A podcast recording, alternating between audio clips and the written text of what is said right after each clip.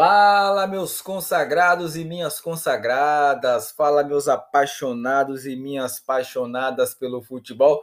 Fala você, meu amigo, minha amiga, que gosta de futebol, que é apaixonado pelo futebol, mas que, como tanta gente, não tem tempo de acompanhar as notícias do futebol. Pois é, por isso que nós estamos aqui, ó, para salvar você. Ou de repente você acompanha futebol, perdeu alguma coisa, quer relembrar o que aconteceu durante a semana no mundo do futebol, a gente está aqui também para isso.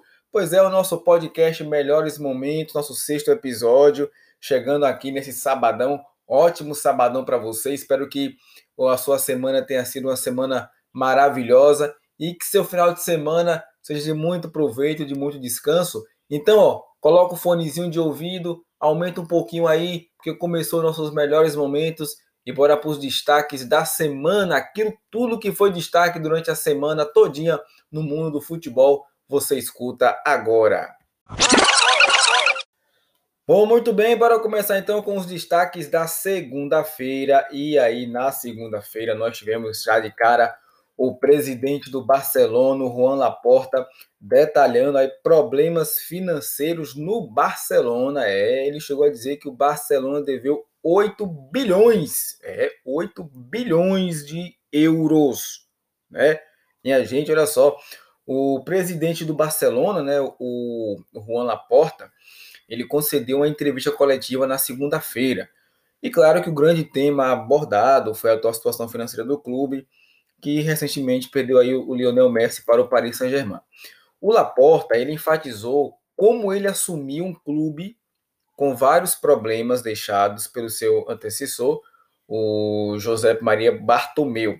Abre aspas para o que disse o Laporta. Encontramos o contexto de uma política esportiva errônea que causa danos à entidade. É uma pirâmide invertida, na qual, na qual os veteranos têm contratos longos e os jovens têm contratos curtos, e é difícil renegociar contratos. Essas reduções salariais que os gestores anteriores se vangloriaram, uma redução de 68 milhões de euros, mas na realidade não é redução, porque a encontramos na forma de bônus de rescisão de contrato. Então, o Bartomeu, é, inclusive, ele chegou a escrever uma carta, né, falando que não deixou o Barcelona é, em uma grave situação econômica, né? rebatendo aí o Laporta, que afirmou que a dívida do clube chegou a bater 1,35 bilhão de euros, ou 8 milhões de reais em março. É, em relação à a, a, a, saída de Messi, né, o Laporta garantiu que o clube fez de tudo dentro das possibilidades financeiras para manter o ídolo e disse que o argentino é, merece ser feliz. Ele, inclusive, disse que eles apresentaram um orçamento com hipóteses difíceis de cumprir, né? Várias delas não foram cumpridas, inclusive. E, portanto, o orçamento deu menos de 300 milhões de euros para a temporada 2020-2021, que, que provoca uma situação econômica e patrimonial preocupante e situação financeira dramática, disse o Laporta. E por fim, ele mandou um recado otimista né, para os torcedores do Barcelona. É, ele disse que já sabia da situação que era preocupante, mas que os companheiros e que ele ama o Barcelona e que tinha um plano, né? E que agora ele está muito animado e vendo mais o time ontem, convencido de que as decisões certas foram tomadas. O Barcelona que estreou com vitória né, no Campeonato Espanhol, a equipe venceu o Real Sociedad no Camp Nou por 4 a 2 no final de semana passado. Ainda dentro do futebol internacional como destaque na segunda-feira, bora falar do Mbappé. É, na segunda-feira o Mbappé pediu uma reunião com o PSG para ser negociado com o Real Madrid. Então aí aconteceu mais um capítulo, né, envolvendo Mbappé e PSG. E o Real Madrid, que inclusive está disposto a desembolsar 130 milhões de euros aí para contar com o craque francês, que está em fim de contrato com o time de Paris. E segundo lá o jornalista o Joseph Pedrerol, do programa El Chiringuito, o Mbappé pediu uma reunião com a diretoria do PSG, incluindo o dono do time, o Nasser Al-Khelaifi. E na pauta, o Mbappé, segundo trouxe a reportagem, o Mbappé, na reunião, pediria né, para ser negociado com o Real Madrid. E essa informação chegou aí dias depois que o PSG anunciou o Messi como novo reforço do clube francês. E a insatisfação, claro, crescente do jogador francês, no caso do Mbappé, em ser dentro do elenco um mero coadjuvante de uma equipe forte e tão badalada. Vale lembrar que nenhuma oferta oficial do Real Madrid foi feita ao PSG. Porém, tudo indica que o caso Mbappé deve ser finalizado aí na última semana da janela de transferências, como a imprensa, inclusive é, a imprensa espanhola já vem há dias noticiando. O PSG tem um contrato pronto para o Mbappé até 2026, com um salário acima dos 30 milhões de euros por temporada, e o jogador já recusou a proposta e aguarda uma investida então do time merengue. Indo agora para o futebol nacional, como destaque, na segunda-feira nós tivemos o governador de São Paulo, é, o João Dória, é, confirmando a volta do, do público nos estádios em São Paulo a partir de novembro. Né? Essa entrevista coletiva aconteceu na segunda-feira e o governador de São Paulo, o João Dória, que é do PSDB, ele confirmou a volta do público nos estádios é, em São Paulo a partir do dia 1 de novembro.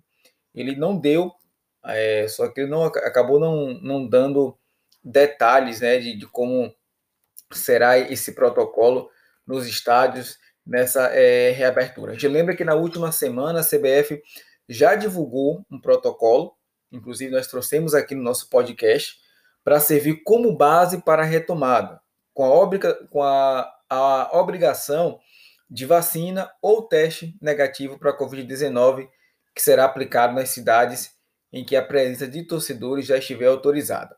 Os estádios paulistas né, estão fechados aí para o público desde março do ano passado, quando os números da pandemia começaram a fugir de controle no Brasil. Brasília, porém, é, no entanto, já liberou né, a presença de torcedores em jogos no Distrito Federal. E as partidas com público no Distrito Federal, inclusive, motivaram um manifesto aí em conjunto dos clubes paulistas no STJD.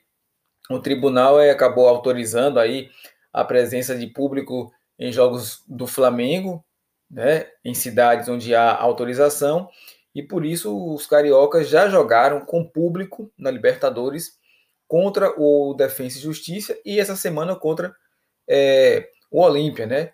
A posição dos, dos grandes clubes de São Paulo é que a volta dos torcedores aos estádios deve ser concedida a todas as equipes ao mesmo tempo. Então, além do futebol, são Paulo também terá público na Fórmula 1, de acordo com o governador. O GP de São Paulo, né, que é o novo nome do GP do Brasil, vai ter 100% da capacidade de público no Autódromo de Interlagos. E aí, fechando então os destaques da segunda-feira, bora falar do Palmeiras. É isso mesmo. Por que vamos, vamos falar do Palmeiras? Porque a Leila Pereira, na segunda-feira, lançou a candidatura à presidência do Palmeiras e abre aspas, temos um projeto espetacular, foi o que disse a Leila, né? Ela que oficializou a sua candidatura na segunda-feira à presidência do Palmeiras, é, um, em um evento que aconteceu para os conselheiros, a empresária apresentou seu projeto e anunciou que irá registrar uma chapa para disputar a sucessão do presidente Maurício Gagliotti. A Leila Pereira ela é conselheira do Verdão, né, de segundo mandato. Ela foi escolhida pela situação, no caso do Maurício Gagliotti, para participar da disputa. Ainda não há uma definição sobre quem será o líder da chapa da oposição. O conselheiro Paulo Júcio se apresentava como a terceira via, mas ele acabou aí desistindo é, do cargo.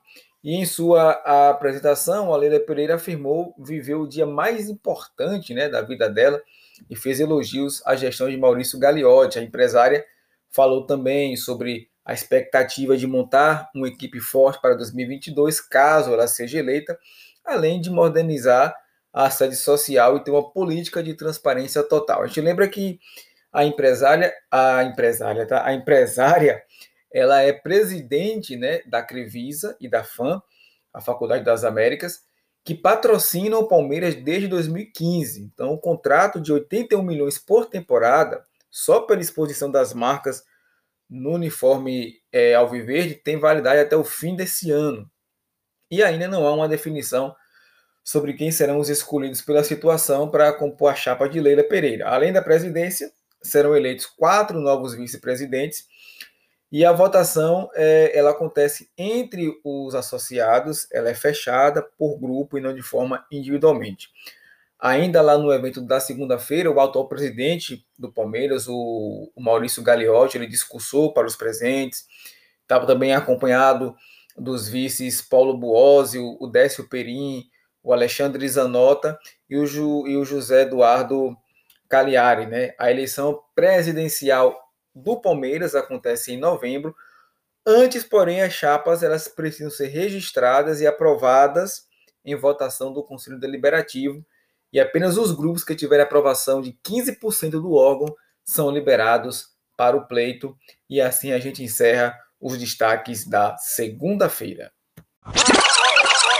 Bom, muito bem. Terça-feira, então, chegando com os destaques da terça-feira, o futebol internacional mais uma vez começando aqui a abrir os destaques na terça-feira. Isso porque o Arsenal e o Barcelona estão preparando uma troca, é uma troca entre jogadores. Coutinho para o Arsenal e Aubameyang para o Barcelona, né? As diretorias de Barcelona e do Arsenal, eles podem anunciar aí nos próximos dias uma troca que vai agitar o mercado da bola, né? O meia Felipe Coutinho deixaria o Barcelona com destino ao clube inglês e assim os Ghanias mandariam para o Camp Nou o atacante Aubameyang. Ambos estão embaixo em, suas, em, em seus clubes, né? E são vistos como boas moedas de troca. Aubameyang passou em branco nos seis jogos da pré-temporada. Assim ele vem se tornando aí um peso financeiro para um Arsenal que tem o jogador de 32 anos como um de seus maiores salários.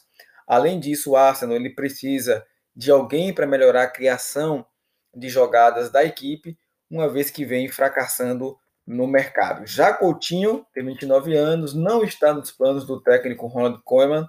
Além disso, a sua saída ajudaria muito o Barcelona a resolver seu problema de fair play financeiro e o mesmo problema né, de fair play financeiro que impediu que Lionel, que Lionel Messi é, renovasse com Barça. E segundo informações da imprensa britânica, a maior resistência é, ao negócio é do Arsenal. Isso porque o clube londrino teme se desfazer de um jogador que ainda conta com prestígio junto aos torcedores, mas o temor é ver se repetir o drama do, da desgastante saída do, do, do Oz, né, que foi para o, o, o futebol turco. E ainda, segundo informações da imprensa da Espanha, o acerto pode acontecer aí nos próximos dias e o Barcelona dá o mesmo é, como certo. O desejo de Coutinho é, de voltar a jogar a Premier League, onde foi feliz no Liverpool, também pode pesar e a gente aguarda aí o desenrolar das coisas.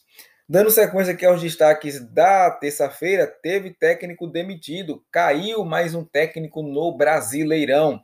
É, e dessa vez foi o técnico do Bahia, o Dado Calvalcante, que foi demitido após a sequência aí sem vencer, né? Ele que não é mais treinador do Bahia, depois da derrota do tricolor de aço para o Atlético Goianiense no último domingo, o técnico ele foi demitido do cargo. O, e o anúncio foi confirmado em nota oficial divulgada pelo clube na manhã da terça-feira. Então, em quase oito meses de clube aí. O Dado Cavalcante ele disputou 51 jogos, foram 21 vitórias, 19 derrotas e 11 empates, o que significa um aproveitamento de 48% dos pontos disputados. O treinador, né, ele assumiu o clube em meio àquela crise de dezembro do ano passado, né? Ele conseguiu evitar é, que o Bahia fosse rebaixado, levou ainda de quebra a equipe é, a Sul-Americana. Em maio ganhou a Copa do Nordeste, mas acabou não resistindo à sequência de resultados ruins no Brasileirão. E com a saída de dado, o português Bruno Lopes, do time de transição, é, assume o grupo, inclusive no jogo de amanhã é, contra o Grêmio. E com 18 pontos conquistados, é, em 12 rodadas disputadas no Brasileirão. O Bahia volta a jogar, aliás, hoje, né? Eu falei amanhã, não, hoje. O Bahia volta a jogar hoje contra o Grêmio lá na Arena do Grêmio. E para finalizar os nossos destaques da terça-feira, a final da Libertadores de 2022 foi antecipada pela Comebol. É, minha gente, nós nem terminamos a Libertadores de 2021, mas já vamos falar da Libertadores, da final da Libertadores de 2022.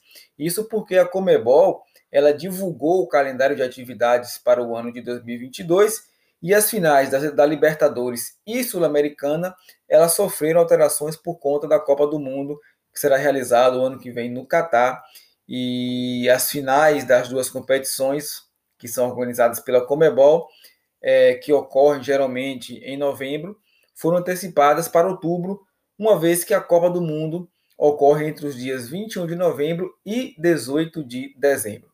Os estádios que irão sediar as finais também já estão definidos. A Sul-Americana acontece aqui, ó, em terras brasileiras, lá no estádio Mané Garrincha, em Brasília, no dia 1 de outubro. Já a Libertadores vai ter a sua final no estádio Monumental de Guayaquil, no Equador, e a partida acontece no dia 29 de outubro. Já as finais da Recopa, essas aí não sofreram alterações, porque serão disputadas em 23 de fevereiro, o jogo de ida, e 2 de março, o jogo de volta. As partidas eliminatórias né, das competições da Comebol, elas ocorrem no dia 9 de fevereiro e terminam em 16 de março. O sorteio da fase de grupos vai ser no dia 23 de março, com início, come, é, com, é, começando né, a fase de grupos em 6 de abril e terminando em 25 de maio. E aí os confrontos mata-mata terão seu sorteio no dia 1 de julho, com os jogos sendo disputados a partir do dia 29 do mesmo mês. E assim a gente encerra os destaques da terça-feira no mundo do futebol. Bom, quarta-feira a gente só teve um único destaque e foi o Bahia. Né? O Bahia voltou a ser destaque. Isso porque na quarta-feira o Bahia anunciou a contratação do técnico argentino Diego Dabove. Né? Esse anúncio foi feito na noite da quarta-feira. É, o Bahia anunciou a contratação do técnico argentino Diego Dabove. Ele tem 48 anos. É, ele chega para assumir o lugar do Dado Cavalcante, que foi demitido na terça-feira é, depois da, da derrota para o Atlético Goianiense. E o Diego da Bove ele despontou né, em 2019, quando levou o Godoy Cruz ao vice-campeonato do Campeonato Argentino e, consequentemente, conquistando a vaga para a Libertadores. No ano seguinte, ele conduziu o Argentino Júnior ao torneio continental. Seu último clube né, foi o São Lourenço, onde ele permaneceu aí até maio, com uma campanha de sete vitórias, sete derrotas e seis empates em 20 jogos disputados é, da Bove. Ele chega juntamente com os auxiliares, o Guilherme Formica e o Walter Riboneto, além do preparador físico Augustin Buscaglia. O treinador recebe o Bahia no pior momento da temporada, está seis jogos sem vencer no Campeonato Brasileiro, com derrotas em casa para concorrentes diretos, como por exemplo o Atlético Goianiense e o Esporte. A direção tricolor, né, na figura aí do presidente Guilherme Berintani, não detalhou os motivos da saída de Dado Cavalcante, né? bem como também não divulgou se o treinador ele foi demitido, se pediu demissão ou se a saída foi em comum acordo. Enquanto o novo treinador não chega, né, o Bahia ele é treinado pelo português Bruno Lopes, da equipe, da equipe sub-23, que vai, como falei agora há pouco, vai comandar a equipe na partida de hoje contra o Grêmio. Destaques da quinta-feira chegando, aí sim, né? Na quinta-feira foi um dia recheado aí com muitas informações importantes no mundo do futebol. E a gente começa novamente com o futebol internacional sendo destaque, né? Porque depois do Barcelona e o Arsenal que querem trocar o Coutinho pelo Aubameyang, dessa vez na quinta-feira foi a Inter de Milão, que, né, que quer negociar o Alex Sanches para fechar com o Insigne. A gente lembra que a Inter de Milão, que está em dificuldade financeira, né, então ela estuda alternativas para que possa fortalecer o seu elenco. E de acordo com o jornalista o Gianluca Di Marzio, a equipe italiana planeja vender jogadores para que possa viabilizar a chegada de outros. Sendo assim, o principal nome que está na porta de saída é o do Alexis Sanches e por um motivo definido. É, o motivo pelo qual querem vender o Alexis Sanches é o Lorenzo Insigne. O italiano está em seu último ano de contrato no Napoli e interessa a Inter. Então, dessa forma, o clube é, enxerga é, em, em, em Sanches né, a oportunidade de fazer dinheiro para que possa fechar a contratação do meio atacante. A equipe de Simone Inzaghi quer mais alternativas ofensivas e vê em a qualidade necessária. Apesar da chegada do Dzeko na Inter de Milão, o clube italiano julga ainda necessária a contratação de novos atacantes para deixar o setor ofensivo ainda mais forte depois que o Lukaku saiu, né? Então, com a janela de transferência aí próxima do fim, os italianos estão querendo desesperadamente negociar Sanches e contratar em si imediatamente, por mais que possa contratá-lo de graça né, na, na próxima temporada, a Inter de Milão deseja tê-lo na equipe para a disputa da atual UEFA Champions League né, e para defender aí o título de campeão italiano. Além disso, o Insigne também ele é pretendido aí por outros clubes, é, então os Nerazzurri desejam vencer essa corrida pelo capitão do Napoli. Vindo aqui para o futebol brasileiro, na quinta-feira o Flamengo fechou a contratação do Andréas Pereira, né? Exatamente uma semana. É, minha gente, esse foi o tempo que separou a proposta feita pelo Flamengo ao Manchester United ao desfecho positivo das negociações, né? Então, no fim da manhã da quinta-feira, é, o Andréas Pereira ele assinou lá na Inglaterra a documentação enviada pelo Rubro Negro ao escritório do empresário dele, né, o, o Kia Jobarakian, e viajou para o Rio de Janeiro na noite da quinta-feira, né, com a chegada prevista para a madrugada da sexta-feira, né, de ontem, na verdade. Então, como fez a pré-temporada completa com Manchester United e Andrés, está em plenas condições físicas e desejava inclusive estrear já nesse domingo, é 22 contra o Ceará pelo Campeonato Brasileiro.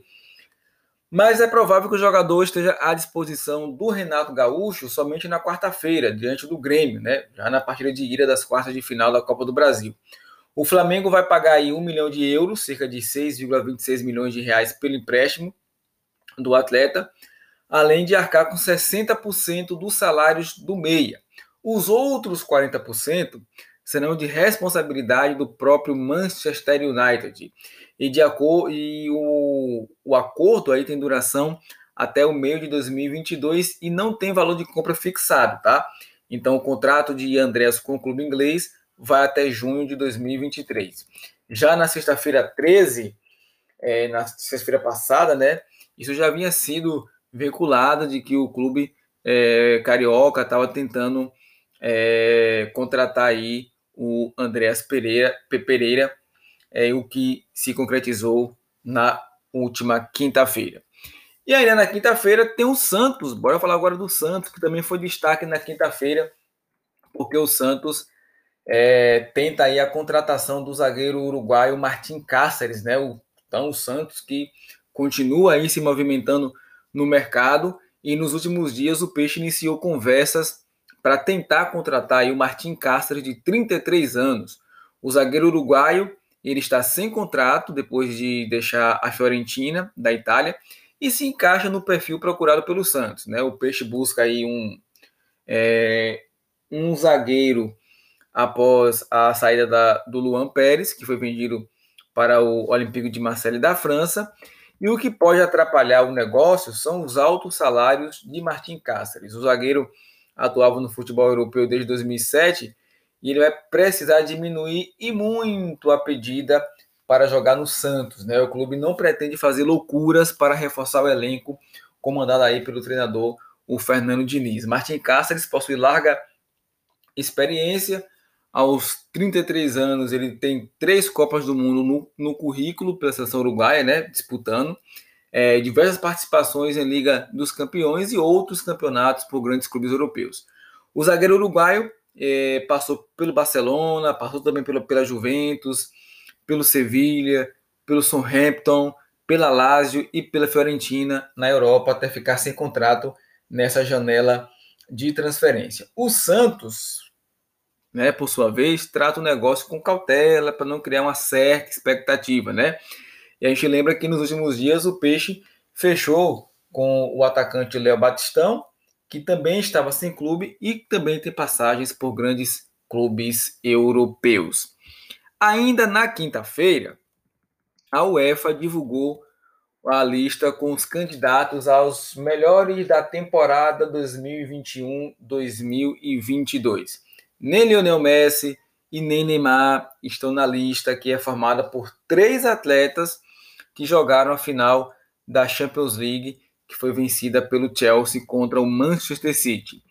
Os finalistas são os meio-campistas dos Blues, Jorginho, né, de 29 anos, campeão pela Itália da pela, pela Itália da Eurocopa, o Kanté de 30 anos, além do astro Kevin De Bruyne também de 30 anos.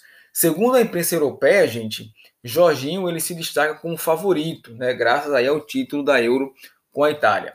E os nomes que acabaram ficando fora da disputa pelo prêmio, com destaque para Lionel Messi em quarto e Neymar, que nem sequer entrou no top 10. Pois é, ó, Lionel Messi, Lewandowski, é, Donnarumma, Mbappé, Sterling, Cristiano Ronaldo e Haaland. Esses foram os nomes dos jogadores que ficaram de fora da final de melhores da Europa, tá? E a lista de três jogadores foi selecionada por um júri que é composto aí por 24 treinadores das equipes que participaram da Euro 2020, 80 treinadores dos clubes que participam da fase de grupos da Champions League 2020-2021 e da Europa League, além de 55 jornalistas. Os membros do júri escolheram então um top 3, com o primeiro jogador recebendo 5 pontos o segundo três e o terceiro um, e os treinadores não podiam votar em jogadores da sua própria equipe. O vencedor do prêmio será revelado no sorteio da fase de grupos da Champions League, né, que acontece no próximo dia 26 de agosto, assim como os nomes também dos vencedores dos prêmios de melhor treinador e de melhor jogadora. Na última temporada, a gente lembra que quem levou o prêmio de, no futebol masculino foi o Lewandowski, né? E para melhores treinadores, né, na lista aí de treinadores, os principais candidatos são Pep Guardiola, do Manchester City, o Thomas Tuchel, do Chelsea, ambos recompensados, é claro, por terem chegado aí à final da UEFA Champions League. E campeão com a dura, Roberto Mancini também foi indicado. E aí, adivinha quem vota a ser aqui destaque a, a ainda não, né? Daqui a pouco a gente fala sobre ela, porque daqui a pouco tem um que praticamente toda semana você ouve falar desse time aqui no nosso podcast. Mas agora, o destaque da quinta-feira é o Botafogo. Isso porque a justiça determinou né, uma execução de dívidas trabalhistas do Botafogo, a exemplo do que aconteceu com o Vasco na última terça-feira. É o Botafogo, que tem esse novo problema é, judicial, né, desde quando a equipe foi, excluído, foi excluído do ato trabalhista em maio é, desse ano, e assim como aconteceu com o Vasco na terça-feira, a Justiça do Trabalho determinou a execução de dívidas trabalhistas do Botafogo. O valor ainda não é, não foi determinado, mas a tendência é que seja é, similar aos 93,5 milhões de reais que foi definido para o Vasco. Né? Então, a informação ela foi noticiada primeiro pelo site Sport New Mundos e depois foi confirmada aí por outros veículos de imprensa. Inclusive, a decisão ela foi publicada pelo desembargador o Teócrito Borges dos Santos Filho, do Tribunal Regional do Trabalho da Primeira Região, e claro, ainda cabe recurso ao Botafogo. A gente lembra que o Botafogo ele foi excluído do ato trabalhista em maio desse ano, após uma decisão de outro, de outro desembargador do TRT1. Então, com a exclusão, quase 100 milhões de reais em dívidas deixaram de ser pagas e poderiam gerar novos processos como foi o que aconteceu. A justiça, então, ele retirou o clube do ato trabalhista após o Botafogo ter atrasado algumas parcelas e não pagado outras entre o fim de 2020 e o início de 2021. Então, o ato ele iria até 2024 com parcelas mensais de cerca de 1,8 milhão. Então, por conta do estado de calamidade, é, resultado da pandemia da Covid, a justiça então permitiu que o Botafogo adiasse as parcelas de abril, maio, junho e julho de 2020. Em dezembro, essa autorização ela foi revogada e aí acabou acarretando em uma corrida para permanecer no ato. Só que no último dia 1 de março, a Justiça do, a Justiça do Trabalho diminuiu de quatro para três anos o prazo restante para o clube quitar as dívidas do atual ato. A justificativa foi a mudança na legislação que não permitiria nos moldes atuais. Então, como o acordo ele foi assinado em 2014 com a lei antiga, o clube entendeu que teve um direito adquirido violado, o que o tribunal não reconheceu. Essa mudança foi postergada, assim como a dívida de cerca de 7 milhões, porque a própria presença do Botafogo no plano estava em xeque. E a ameaça foi confirmada né, na, na sexta-feira, né, com é, a derrota judicial, né, na sexta-feira passada. Então, pelo acordo feito com o poder público, o Botafogo ele depositava cerca de 1,8 milhão é, mensalmente no ato do, é, trabalhista. Esse valor ele era repartido entre os credores que não receberam pelos contratos firmados com o clube no, no passado. E a exclusão do programa levou um risco de mais pedidos de penhora, hoje a principal razão de asfixia financeira lá em General Severiano. E aí, para a gente finalizar é, a, os destaques da sexta, da quinta-feira, olha aí quem está aqui de volta é o Vitória. O Vitória é um time que é carteirinha, figurinha carimbada aqui no nosso podcast. Como ama o, o podcast melhores momentos o Botafogo. O, o, o Botafogo tá. É, o Vitória. Chega, me perdi aqui. Isso porque a FIFA condenou o Vitória a pagar quase 4 milhões de reais a Jordi Caicedo. Isso mesmo. Né? No último dia 10 de maio, de, de, de, de, de agosto, né? O Vitória sofreu um, um revés na FIFA. É, o clube ele foi condenado a pagar 740 mil dólares, ou cerca de 4 milhões de reais, ao atacante Jordi Caicedo, referente à indenização pela rescisão contratual por justa causa. A gente lembra que o, que o Caicedo deixou o Vitória em fevereiro, após ele ter acionado é, a FIFA para conseguir a rescisão. Ele alegou salários, salários atrasados. Atualmente, o atleta ele defende o CSKA Sofia da Bulgária. E o equatoriano ele foi contratado pelo Vitória em 31 de julho de 2019, sendo anunciado aí por Paulo Carneiro, presidente da agremiação. E no Leão ele fez apenas 44 jogos e marcou só 9 gols. A decisão da FIFA ainda cabe recurso lá no Tribunal Arbitral do Esporte e o Vitória vai sim recorrer.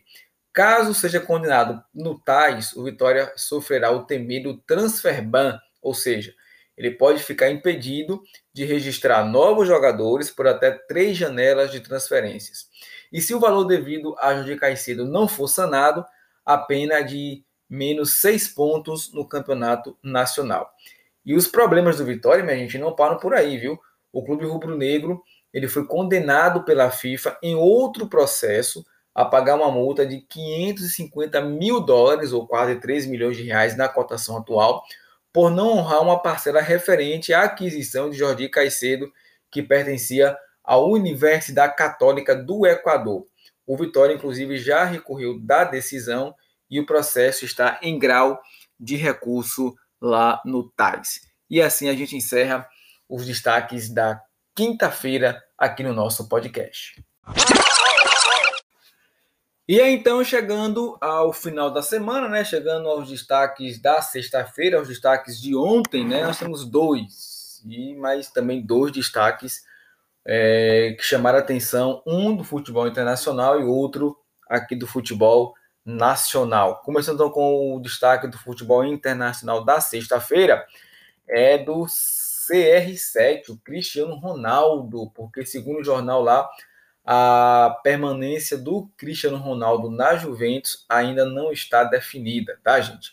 Então a passagem aí do Cristiano Ronaldo pela Juventus pode estar próxima do fim, à medida que a janela de transferência se aproxima do seu final, né? Então é, essa história aí que é uma outra novela está cercado de especulações sobre o seu nome, o craque chegou inclusive a via público, né? Questionar os, os noticiários mas não garantiu que vai permanecer na Itália. Então, além disso, o jogador ele não participou do último amistoso de, de pré-temporada, o que reforça a ideia de que ele está de saída.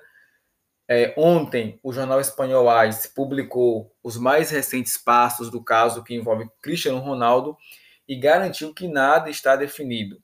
Então, como a janela de transferências é, fecha aí dentro de 11 dias, qualquer tipo de negociação para a saída do jogador da, da Juventus terá que ser resolvida num prazo curto. Então, somente essa questão aí atrapalha uma possível venda do jogador para outro clube. Apesar disso, nenhum veículo de imprensa da Itália garante que o jogador vai permanecer a, a serviço aí da velha senhora nessa temporada.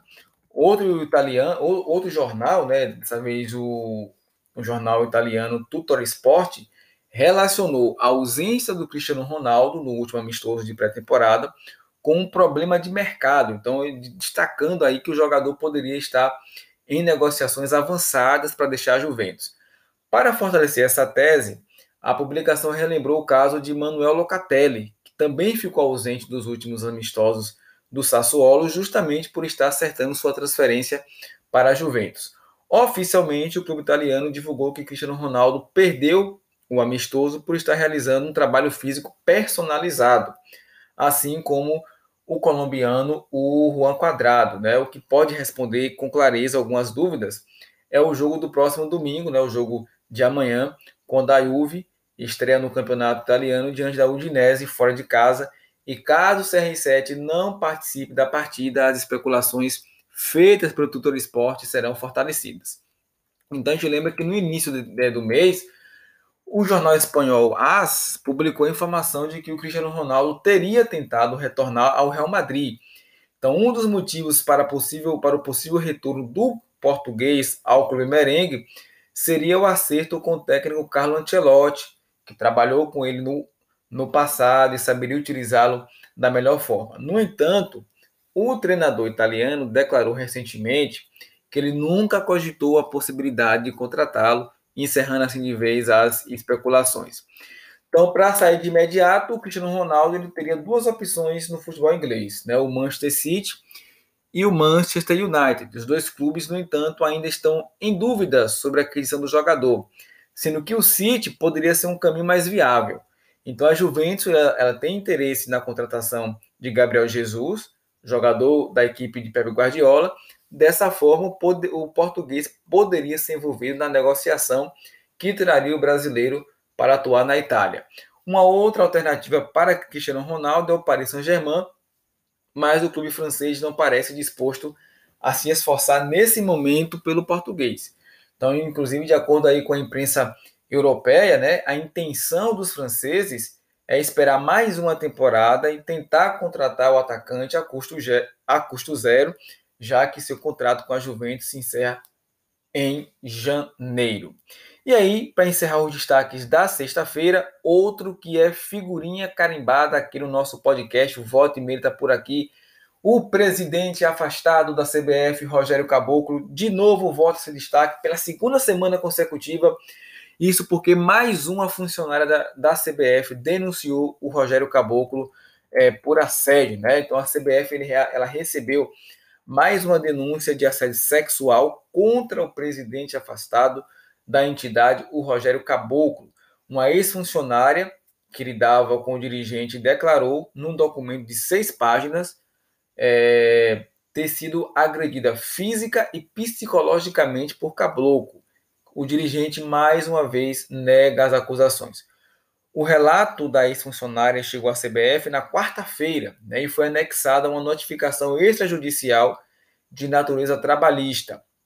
O documento cita os casos ocorridos entre 2017 e 2019, ano em que ela deixou de trabalhar na entidade. É...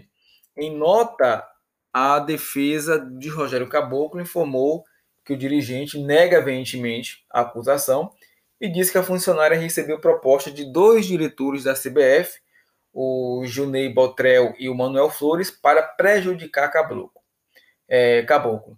O Botrel e o Flores, eles foram procurados né, é, pela, pela, pela imprensa e, em nota, eles negaram qualquer ação perante a ex-funcionária para prejudicar o presidente afastado. Eles, inclusive, afirmaram que a posição da defesa de Caboclo se trata de uma estratégia diversionista e falaciosa do ex-presidente diante das novas acusações de extrema gravidade. Inclusive, o advogado da funcionária também foi procurado após a, a nota da defesa de Caboclo, é, de Caboclo, mas até o fechamento de, da reportagem, né, que traz essa nova informação, essa nova denúncia, é, ele ainda não tinha é, respondido. A CBF afirmou, então, que tomou conhecimento dos episódios narrados é, na data do, de ontem, né, do, de, do dia da, da quinta-feira, aliás, 19 de agosto, mediante o recebimento da denúncia formal encaminhada pelos advogados da ex-funcionária e remeteu o expediente aí de imediato à Comissão de Ética do Futebol Brasileiro. Após o recebimento da denúncia, a Comissão de Ética abriu uma nova investigação. O primeiro caso, que foi revelado no dia 4 de junho, resultou no afastamento é, de Caboclo, está em fase final. Uma Assembleia Geral que foi marcada para a próxima quarta-feira, dia 25 de agosto. É, os 27 presidentes de federações estaduais vão decidir o futuro de Rogério Caboclo. No total, são três mulheres aí que afirmam ter sido assediadas por Rogério Caboclo, né? além das duas que fizeram denúncias formais, uma ex-funcionária da entidade declarou ao Ministério Público que sofreu assédio, mas ela não quis formalizar a denúncia.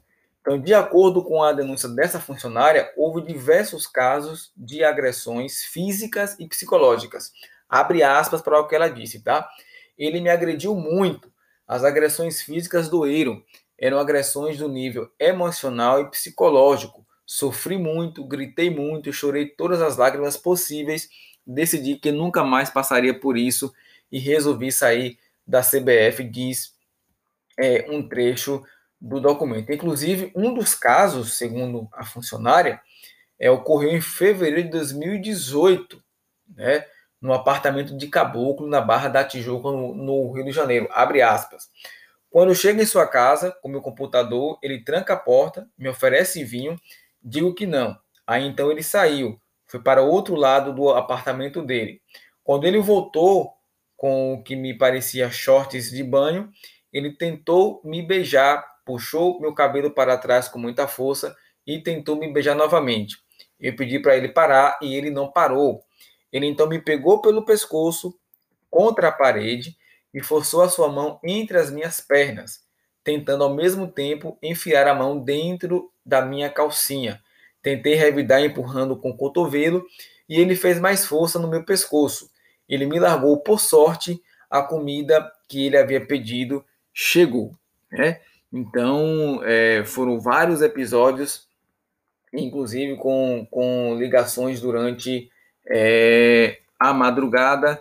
Então, tá aí mais um caso de denúncia contra o, o presidente afastado da CBF, o Rogério Caboclo. E aqui a gente encerra então os destaques da sexta-feira.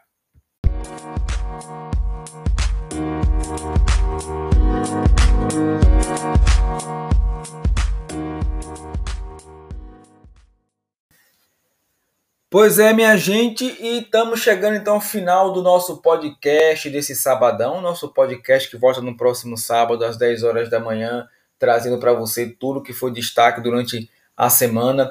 E olha, todas essas esses, esses destaques que você ouviu no nosso podcast de hoje, tá lá no site Ipirá FC, tá? Dá essa força aí para mim, vai lá, confere o site tem as notícias do seu time, do futebol nacional, do futebol internacional. Eu fico muito feliz quando você vai lá dar uma conferida no site, tá bom? A gente espera é, que eu espero que você tenha uma semana super tranquila, super maravilhosa é, e a gente volta a se encontrar então próximo sabadão, combinado? Grande abraço, fui nessa!